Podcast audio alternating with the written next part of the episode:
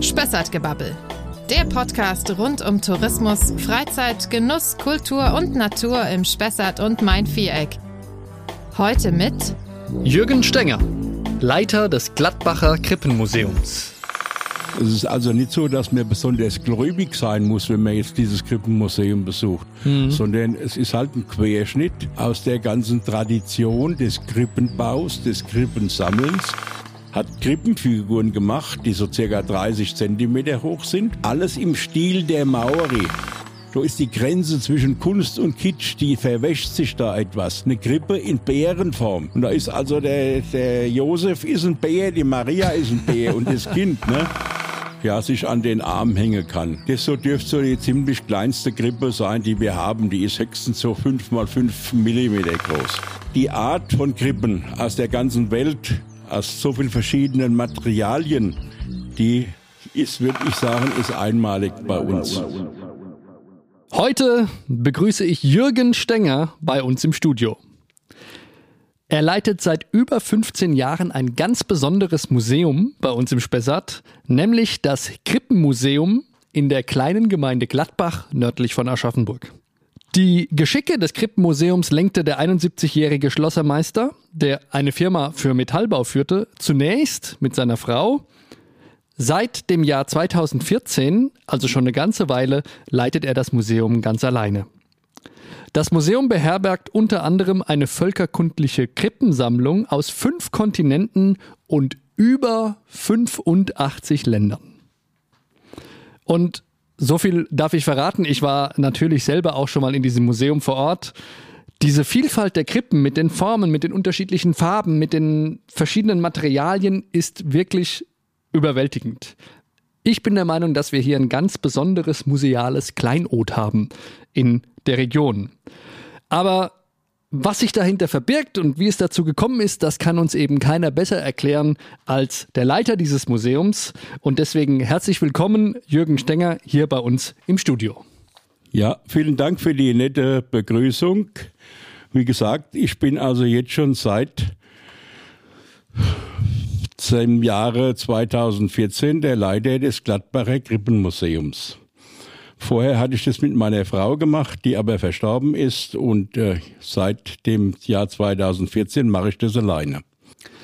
Wie kommt es, dass Gehen wir mal in der Vergangenheit vielleicht noch einen Schritt nach äh, Schritt zurück.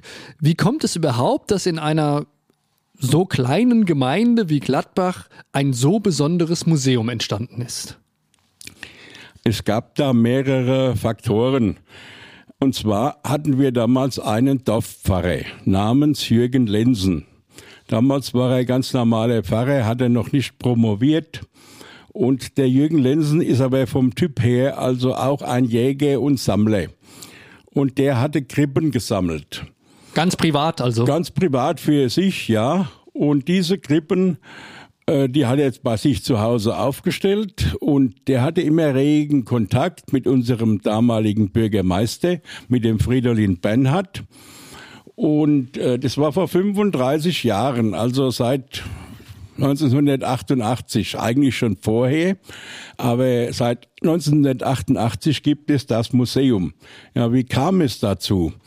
Der Jürgen Lensen, den hat dann der Ruf ereilt, dass er in Würzburg einen höheren Posten antreten kann und konnte da also seine Krippen nicht mitnehmen. Deswegen hat er überlegt und hat gesagt, ich schenke die Krippen der Gemeinde mit der Auflage, dass die dann der Öffentlichkeit zugänglich gemacht werden. Das war die Überlegung. Unser damaliger Bürgermeister war da also gleich dafür und hat gesagt, ich hätte jetzt vielleicht sogar schon ein Haus. Das hat die Gemeinde gekauft. Das ist direkt neben der alten Kirche in Gladbach. Und äh, wenn man das entsprechend umwidmet und umbaut, dann könnten wir hier ein wunderbares Krippenmuseum einbauen.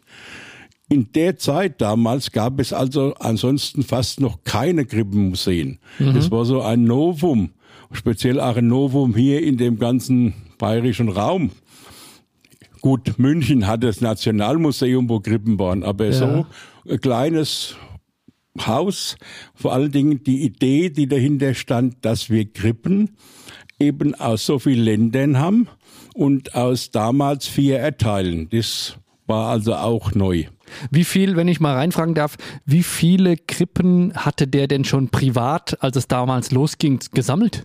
Also ich kann jetzt nicht genau die Stückzahl sagen, aber das waren so in etwa 200. Aber wo hat er die alle untergestellt? Bei sich daheim? Oder? Ja, es gibt Schränke. also die waren nicht aufgebaut, sondern die waren verstaut. Ein Teil war immer aufgebaut, ja, ja. zumindest in der Weihnachtszeit. Ansonsten hat er die halt verstaut, ja. Aha. Okay.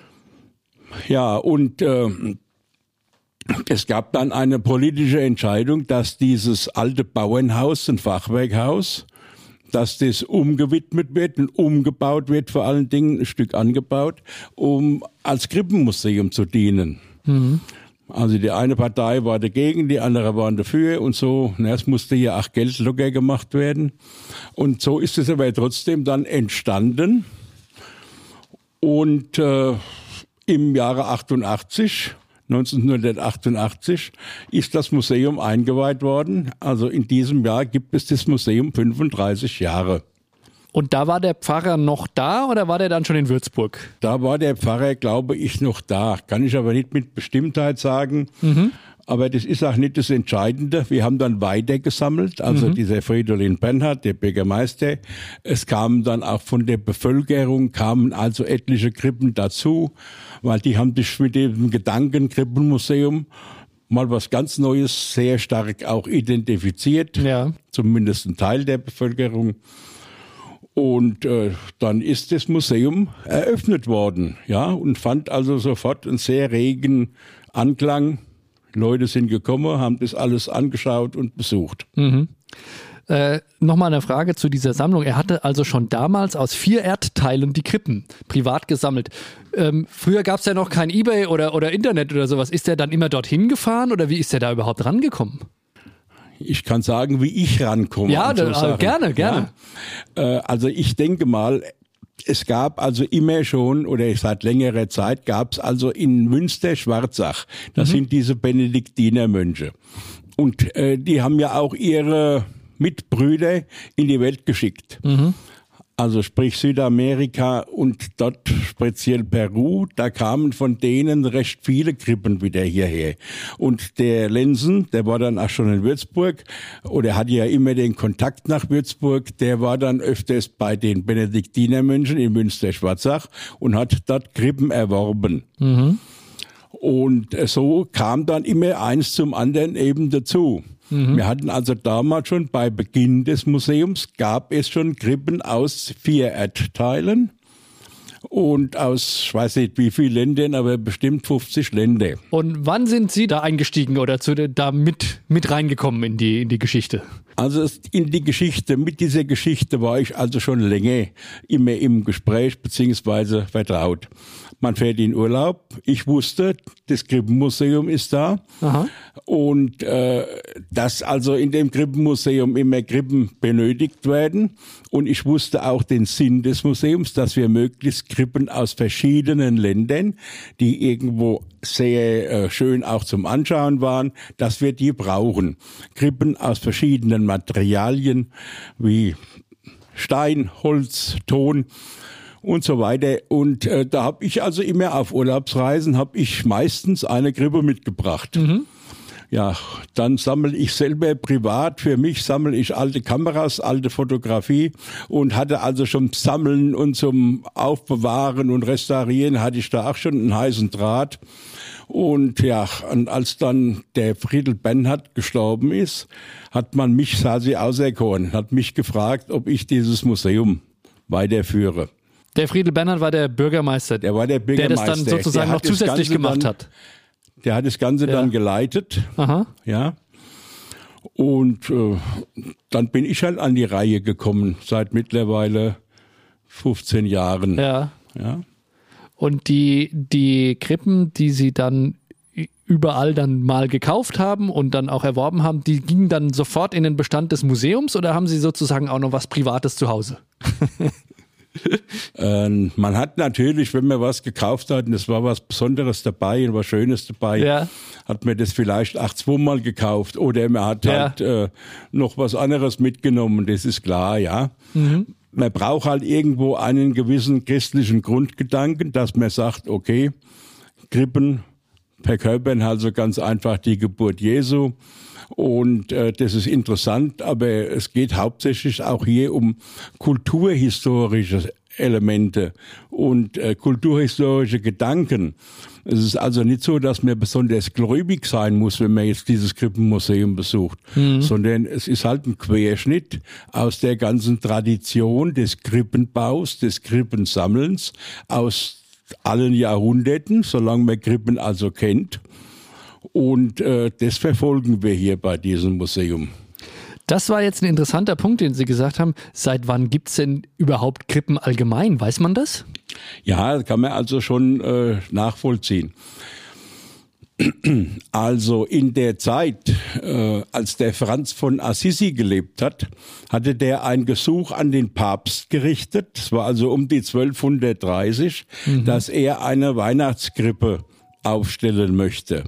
Und diese Weihnachtskrippe, die hat er dann im Wald der Sage nach oder der Erzählung nach im Wald aufgebaut mit lebenden Tieren, ah, Menschen. Aha. Und das war sozusagen, was überliefert ist, so die erste Krippe. Ja, aber dann ist es weitergegangen, das ist, hat Anklang gefunden.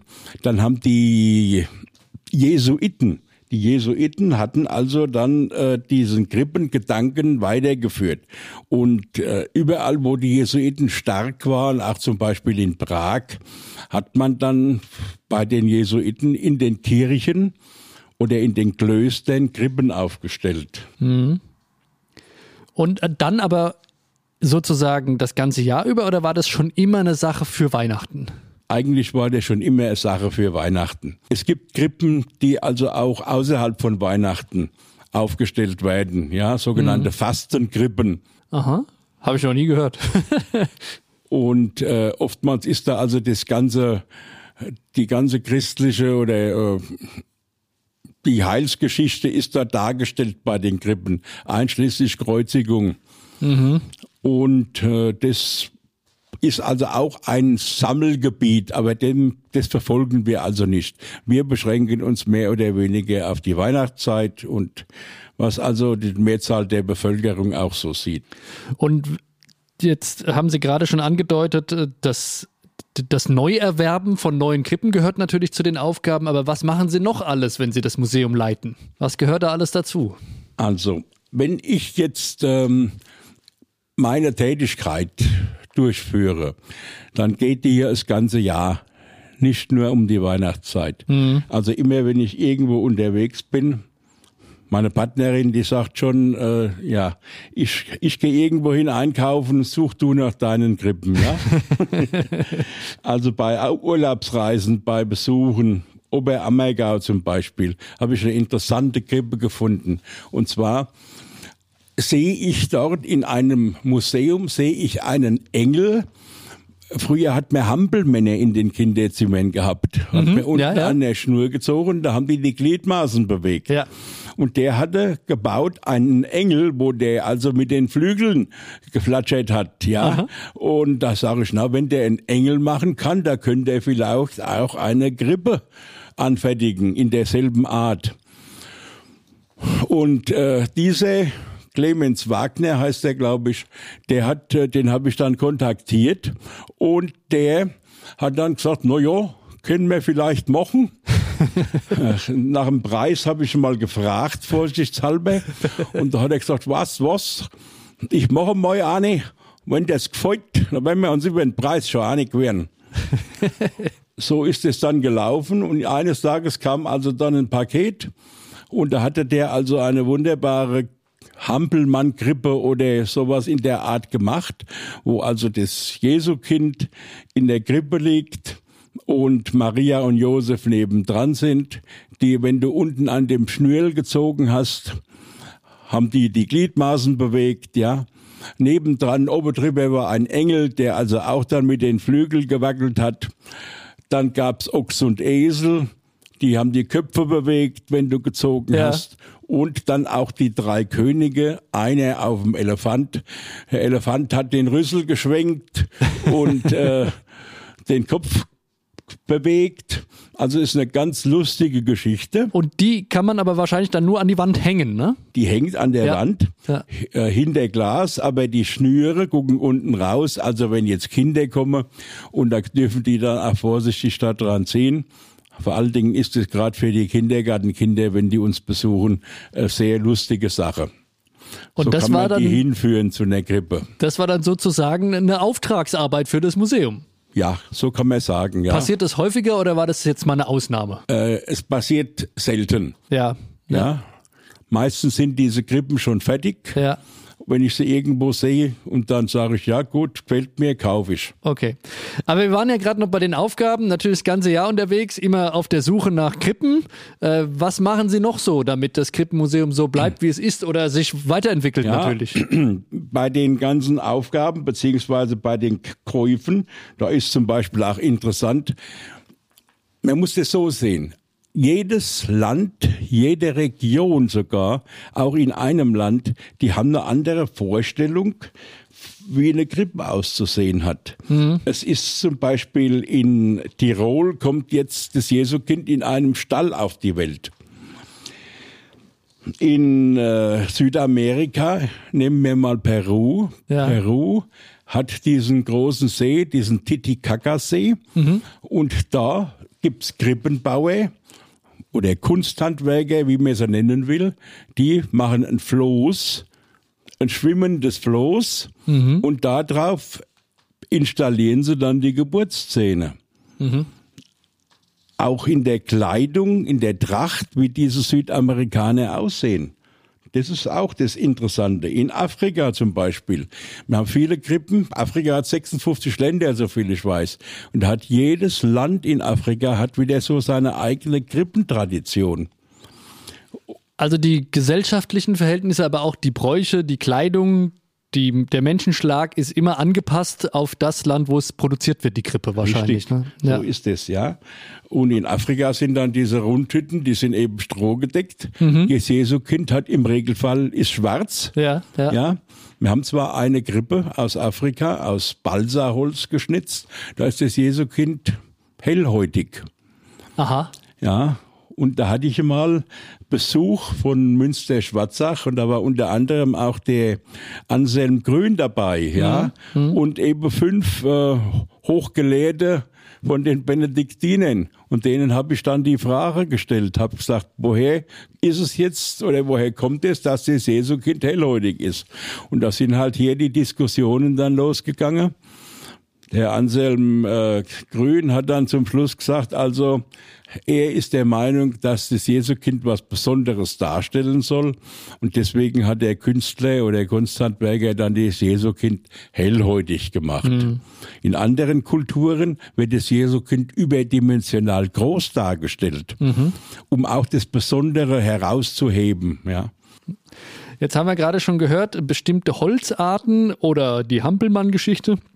Äh, wenn wir jetzt mal beim Materialien bleiben, äh, was gibt's denn da für ausgefallene Krippen in dem Museum? Äh, Also wahrscheinlich Holz, natürlich klar, aber es gibt wahrscheinlich noch viel mehr Papier oder Metall oder wa was gibt's da alles? Das ist auch wieder länderabhängig. Ja. In manchen Ländern gibt's fast nur Krippen aus Ton.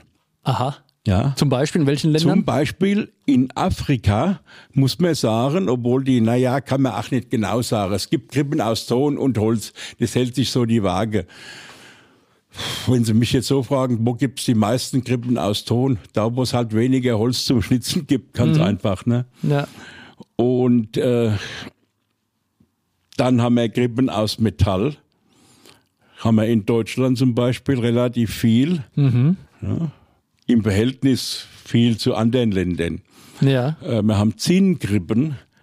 Zinnkrippen gibt's in der Nähe von Augsburg. Da ist eine Zinngießerei, die also so kleine Krippchen macht. Gibt's auch zum Beispiel Glas oder, oder, Ja. oder, oder Stein oder Äh, In Tschechien zum Beispiel, ne? Tschechische Republik, da haben wir ja eine Glasindustrie, die existiert ja heute noch, also mit äh, Gebrauchsglas, mit Weingläsern und so weiter. Und die machen auch öfters mal Krippen. Und da sind die Krippen dann eben aus Glas geblasen, von einem Glasbläser. Gibt's ganz, ganz interessante Stücke. Und auch im Museum zu sehen, oder? Auch im Museum ja? zu sehen. Okay. Ja, ja. Also alles, von was ich rede, das haben wir im Museum. In Wir wollen ja die Leute auch, äh, anlocken, ja, ne? Ja, wir haben verschiedene Ausführungen. Dann auch, ich war in Venedig, da habe ich zum Beispiel in Venedig, gibt's ja diese vorgelagerte Insel, glaube ich, das Murano. Mhm. Murano-Glas ist ja irgendwo ein Begriff. Und da gibt's dann auch wieder Krippen aus Murano.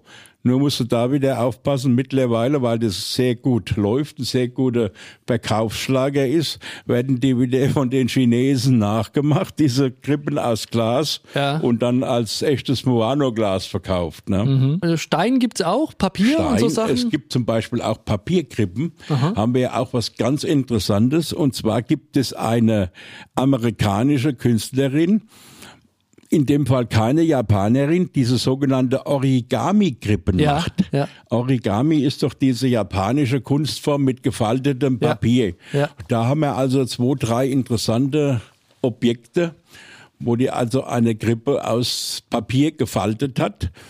Und, äh, und diese Origami-Krippe haben wir auch eine von den USA, die aus aus Porzellan gemacht ist. Aber wenn du da jetzt nicht angreifst, meinst du wirklich, die ist aus Papier gemacht. Also so über diesen Querschnitt läuft das alles, ja. Aus Amerika zum Beispiel eine Grippe, äh, die aus, ja, schon ehe, da ist die Grenze zwischen Kunst und Kitsch, die verwäscht sich da etwas. Eine Grippe in Bärenform. Also Bären heißt ein Bär, der auch in der Wildnis lebt. Und da ist also der, der Josef ist ein Bär, die Maria ist ein Bär und das Kind, ne? Da Ja. kann man sagen, das hat jetzt mit Grippe jetzt so weiter ist nichts viel zu tun. Aber letztendlich ist es so, vielleicht fragt man mich mal nach zig Jahren oder meine Nachfolger, die sagen dann, ja, hat's doch damals hat's was gegeben aus den USA, so eine Bärengrippe, ja. Ja. Oder eine Grippe mit äh, diesen mit diesen Badewannenentchen aus Kunststoff. Ach ja. Ja, also das sind glaube ich zwölf, zwölf Teile. Ich denke, die kommt von China. Ja. Ja, ja. Äh, Das ist oftmals so, äh, verwäscht sich das Ganze. Es steht zwar drauf, also deutscher Importeur, Ja. ja, auch mit deutscher Beschriftung außen, aber irgendwo auf dem Karton steht dann Made in China ganz klein drauf. Ne? Jetzt haben wir schon ganz viele spannende Beispiele gehört, was man da alles erleben kann. Jetzt äh, arbeiten wir ja im, im Marketing, im Tourismus auch immer mit Superlativen. Können Sie da vielleicht noch was sagen? Was ist die kleinste, was ist die größte, was ist die, die älteste? Was, was kann man da alles noch so erleben im Museum? Fangen wir mit ein paar Superlativen an. Ja. Wir fangen mal mit der kleinsten Grippe an, die wir haben. Aha. Es gibt Schmuck von Pandora. Pandora ist eine Firma, die so Schmuckanhänge und so Zeug macht. Und die haben mal eine Grippe gemacht zur Weihnachtszeit. Und ganz kleines, äh, ja, ganz kleine Krippenszene, die man dann also, ja, sich an den Arm hängen kann oder um den Hals hängen kann. Das so dürfte so die ziemlich kleinste Grippe sein, die wir haben. Die ist höchstens so fünf mal fünf oder, oder sieben mal sieben Millimeter groß. Also ein Anhänger an der Kette oder so. Oder Ja. sowas. ja, ja. Dann haben wir was Besonderes auch, auch sehr, sehr klein in Miniatur. Eine Krippenszene in zwei Weihnachtskugeln, die man ans Ohr hängen kann. Sehr gut. Und jetzt gehen wir gleich mal zur größten Krippe, Ja, die wir ja. haben. Als ein Stück, das ist ein Krippenbaum aus Tansania, der geschnitzt ist oder rausgeschlagen ist aus Ebenholz. Ebenholz ist ja ein sehr hartes Holz, ne? schwimmt Ja. normal so gleich gar nicht. Und dieses Ebenholz, da hat er einen Krippenbaum gemacht, der also rund 2,20 Meter hoch ist, bei uns in der Kirche steht. Er passt gar nicht ins Museum Ja. rein. Und äh, das dürfte so unsere größte Krippe sein. Und was heißt Krippenbaum? Das ist dann aus einem Stamm geschnitzt? Aus einem Stamm geschnitzt. Aha. Ja, nicht verschiedene Figuren, die dann Ah. zusammengefügt sind, sondern aus einem Stück. Ja. Also um diesen Baumstamm oder aus diesem Baumstamm wachsen dann diese Figuren raus. Und die, die, jetzt mal bei diesem Beispiel, wie kommt sowas dann nach Gladbach? Das muss ja dann auch irgendwie organisiert sein, oder? Also ich hatte vorhin mal erwähnt, dass diese Benediktine in Münster-Schwarzach da in diesem Bereich äh, sehr geschäftstüchtig sind. Ja. Allerdings sind die Teile, die wo ich gerade erwähnt habe, so ein Krippenbaum, der ist äh, einmalig, den gibt's so gut wie nicht mehr jetzt zu kaufen. Mhm. Früher war das anders. Aber jetzt ist also der, der Fremdenverkehr in Afrika, Tourismus hat also da schon zugenommen. Und diese, diese äh, Schnitze in Tansania, die schnitzen auf der Straße, kannst du sagen. Die haben da ihren, ihr Holz dabei und hauen da das raus. Und da geht halt nur, verkauft wird nur so kleines Zeug, also maximal 30 Zentimeter hoch. Ja. Das, was du in den Koffer bringst, ja. wo du mitnehmen kannst.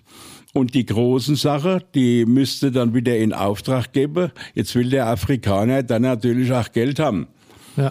Und er will vorab schon ein bisschen Geld haben. Nur das Problem ist, wenn du dem vorab zu viel Geld gibst, dann schafft er mal wieder nichts. Ne?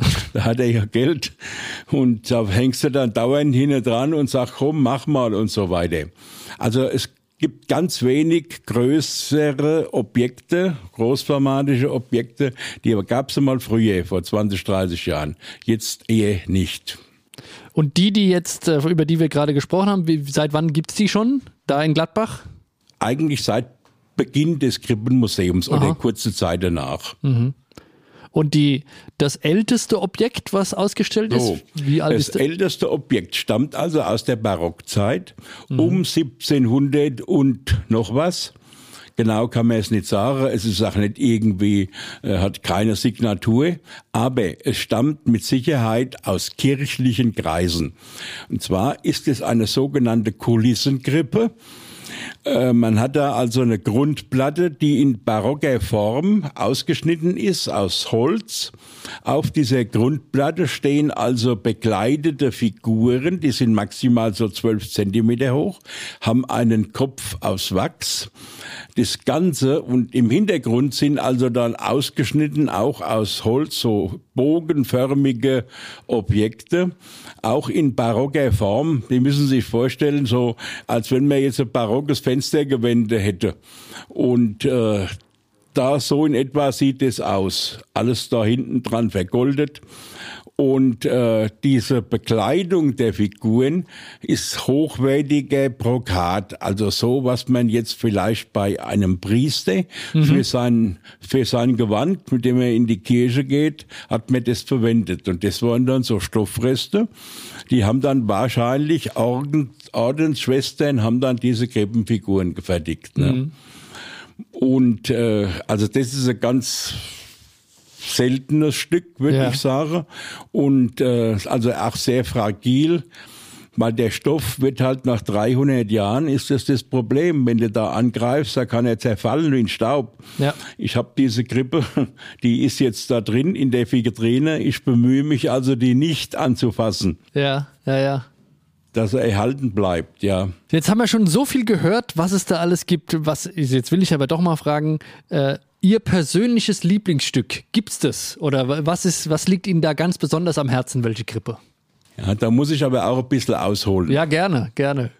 Wir hatten die ganzen Jahre, seit ich auch das Krippenmuseum leite, hatten wir immer nur Krippen aus vier Kontinenten. Ja. Und mein Ziel war halt dann, eine Krippe aus dem fünften Kontinent Australien zu bekommen.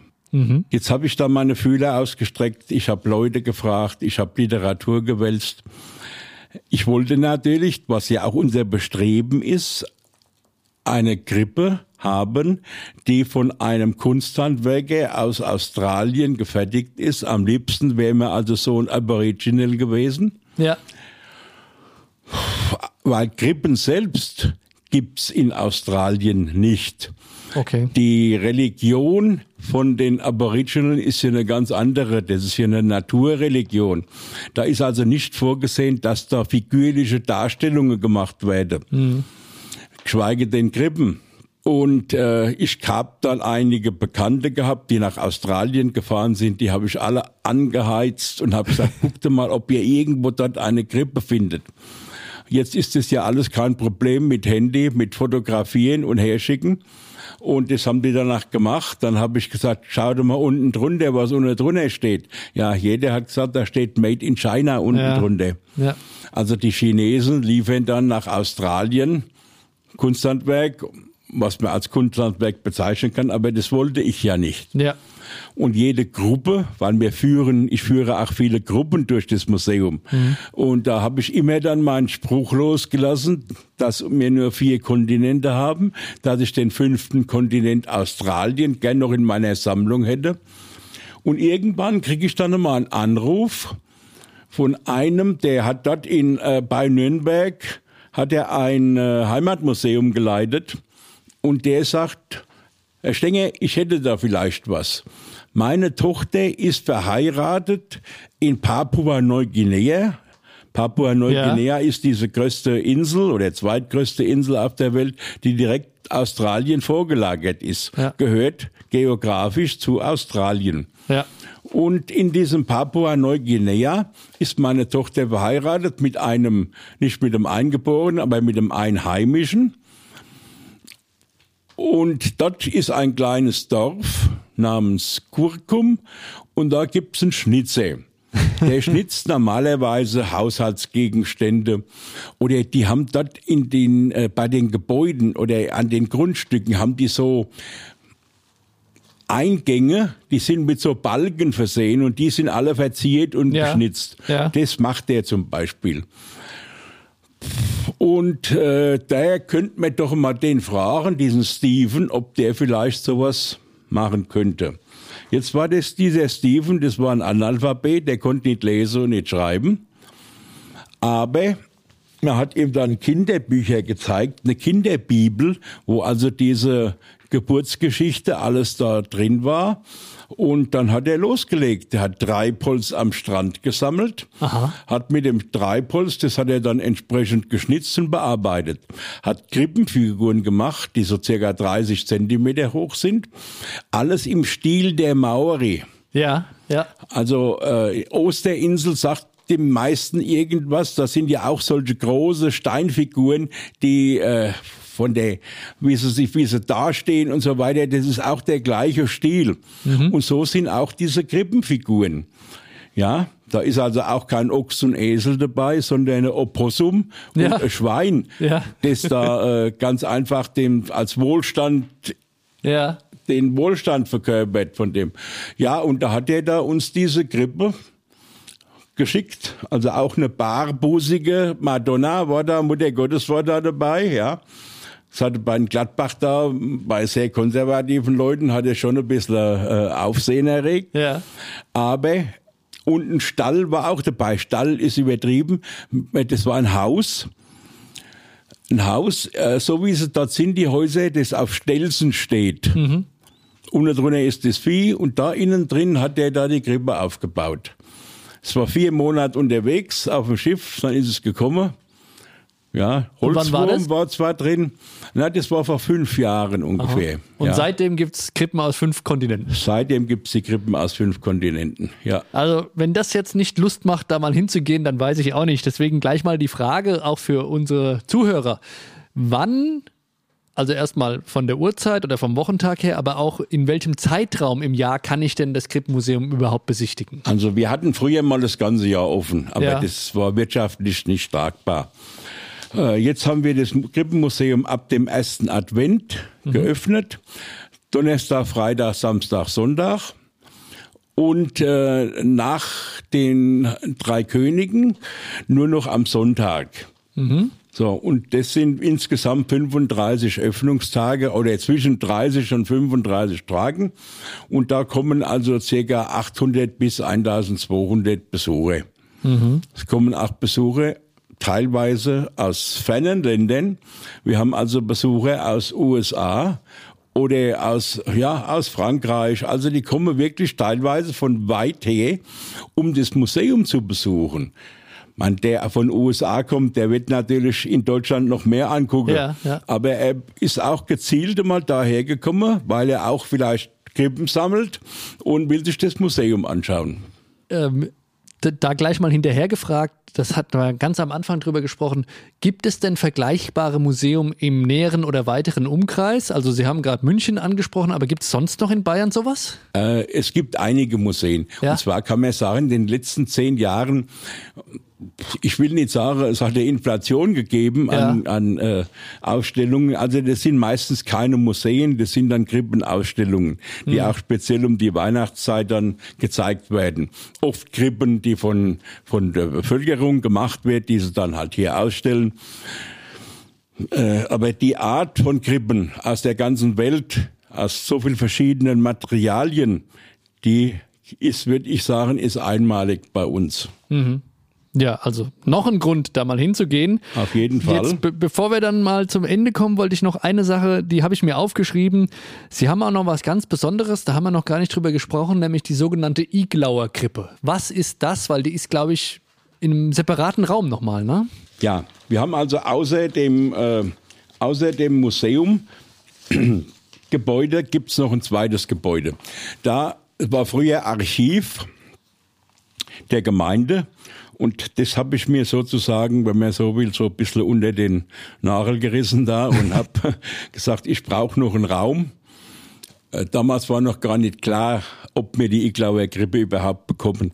Aber wir brauchen natürlich einen Raum, um diese Grippen, die müssen, wenn die jetzt kommen, zu mir kommen, egal woher, ob ich sie gekauft hat oder ob die als Geschenk kommen mhm. oder als Stiftung müssen die Krippen dann in ein Wareneingangsbuch eingetragen werden, richtig so nach musealen Geschichtspunkten. Dann müssen die Krippen fotografiert werden. Dann müssen die nummeriert werden auf der Unterseite. Meistens wird bei einer Krippe wird das Jesukind mit einer Nummer versehen, mhm. unterseitig. Und äh, ja, und nach dem Fotografieren werden die dann auch EDV-mäßig noch erfasst im ja. speziellen Programm. Und da habe ich Platz gebraucht und unter anderem äh, habe ich dann dieses, diesen zweiten Raum da, Schulstraße 2 in Gladbach. Da haben wir oben noch in die Decke, habe ich dann noch ein paar Balken einziehen lassen und die Decke quasi erweitert. Und da haben wir dann unsere Fotoecke da oben aufgebaut mit Lichtzelt mit richtigen LED-Scheinwerfern, also so wie es normalerweise schon unter Profi-Gesichtspunkten. Wir fotografieren also mit Spiegelreflex und so mhm. weiter. Und äh, ja, und jetzt krieg ich plötzlich eine Zeitung, Sonntagszeitung aus Würzburg. Da steht dann als Überschrift, die Iglauer Grippe sucht ein neues Zuhause. Habe ich interessiert gelesen, aus folgendem Grund. Meine Mutter und damals noch meine Großmutter stammen also aus dieser Stadt Iglau. Wo ist die? Die ist in Tschechien, mhm. in, zwischen Prag und Brünn. Mhm. Heißt heute Jihlava, äh, hat circa 40.000 Einwohner. Und es war früher eine Sprachinsel, mhm. eine deutsche Sprachinsel. Und äh, da gab es also die deutschen Bräuche, die deutschen Traditionen, unter anderem auch Krippenbau. Große Krippen. Da hat jeder gewetteifert, dann wer hat die größte und die schönste Krippe. Und jetzt war also diese eine Krippe, diese sogenannte Iglauer Krippe, die hatte ein österreichischer Ingenieur namens Rinnagel, hatte die also im Familienbesitz gehabt und diese Krippe ist also in den Wirren des Krieges eingelagert worden bei einem Pfarrer. Und der Pfarrer hat die quasi beschützt bis nach dem Krieg. Und dann konnte die quasi so fast offiziell ausgeführt werden. Und ist dann erst nach Österreich gekommen, weil der Rinnagel war ein Österreicher und auch ein paar Mal ausgestellt worden. Und dann war einer, der von Bad Kissingen war, ein Heimatpflege, der hatte da auch die Finger noch da drin. Und diese Krippe sollte also dann, wie gesagt, der konnte es dort nicht mehr ausstellen, dann hat er ein neues Zuhause gesucht. Außer mir waren also dann noch die Bamberger an, zum Spiel. Die, in Bamberg gab es also einen äh, einen, einen Pfarrer oder der das Museum da, das Diözesanmuseum geleitet hat. Mhm. Und der hatte da auch starkes Interesse daran. Jetzt haben die Bamberger Krippenfreunde haben diese Krippe dann auch restauriert, hergerichtet.